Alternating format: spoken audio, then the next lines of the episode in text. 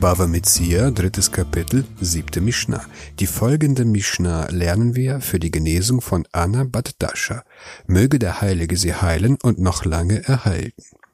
Gibt mir jemand 100 Kilogramm Getreide in Verwahrung, so muss ich ihm 100 Kilogramm wiedergeben. Zur Zeit der Mishnah stellten Mäuse ein Problem dar. Sie aßen das Getreide und verursachten einen finanziellen Schaden. Andererseits war es unmöglich, sie loszuwerden. Daraus folgt, dass ich als Hüter nie 100 Kilogramm dem Eigentümer zurückgeben kann, weil die Mäuse immer einen Teil davon essen. Wie viel gebe ich zurück? So viel es übrig bleibt.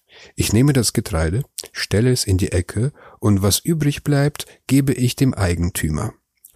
Was aber, wenn ich das Getreide des Eigentümers mit meinem eigenen Getreide vermische und ich weiß nicht, wie viel Getreide ich meinerseits vermischt habe? In so einem Fall müssen wir berechnen, wie viel Mäuse in einem Jahr essen und das von der Gesamtmenge abziehen. Sagt die Mishnah, Hamafkit perot etzel havero hareze yotze hesronot. Gibt jemand seinem Nächsten Früchte in Verwahrung, so darf dieser ihm den Verlust abrechnen. Jemand gibt mir Getreide in Verwahrung, sagen wir Weizen, und ich mische das Weizen mit meinem eigenen Weizen.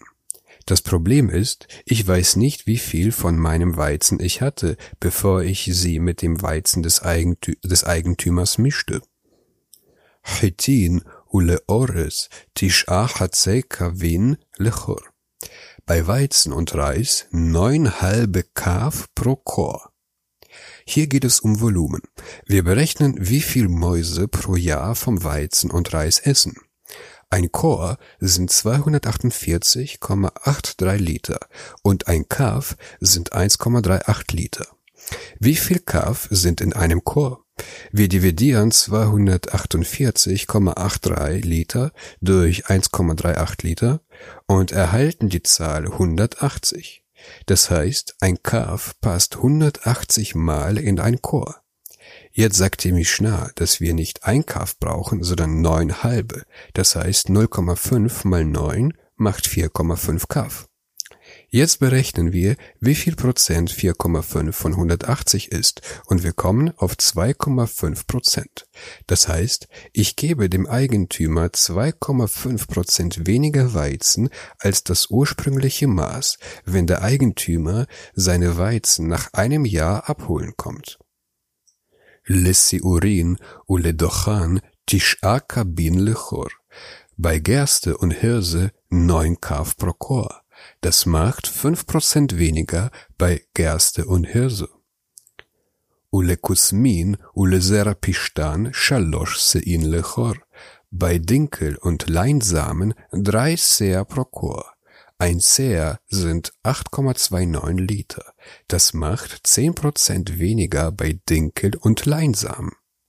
Hakol lefi hamida, hakol lefi hasman alles nach Verhältnis des Maßes, alles nach Verhältnis der Zeit.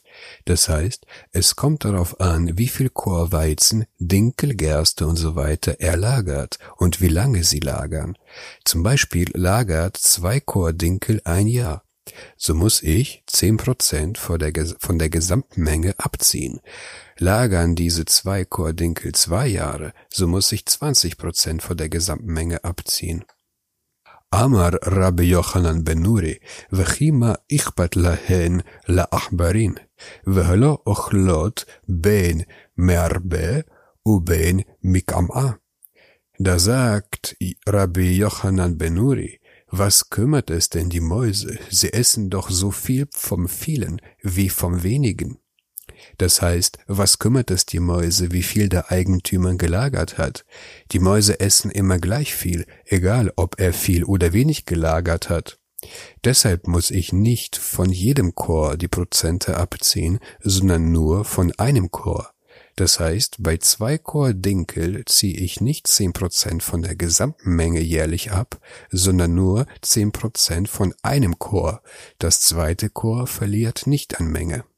רבי יהודה אומר, אם הייתה מידה מרובה, אין מוציא לו חסרונות, מפני שמות ירות.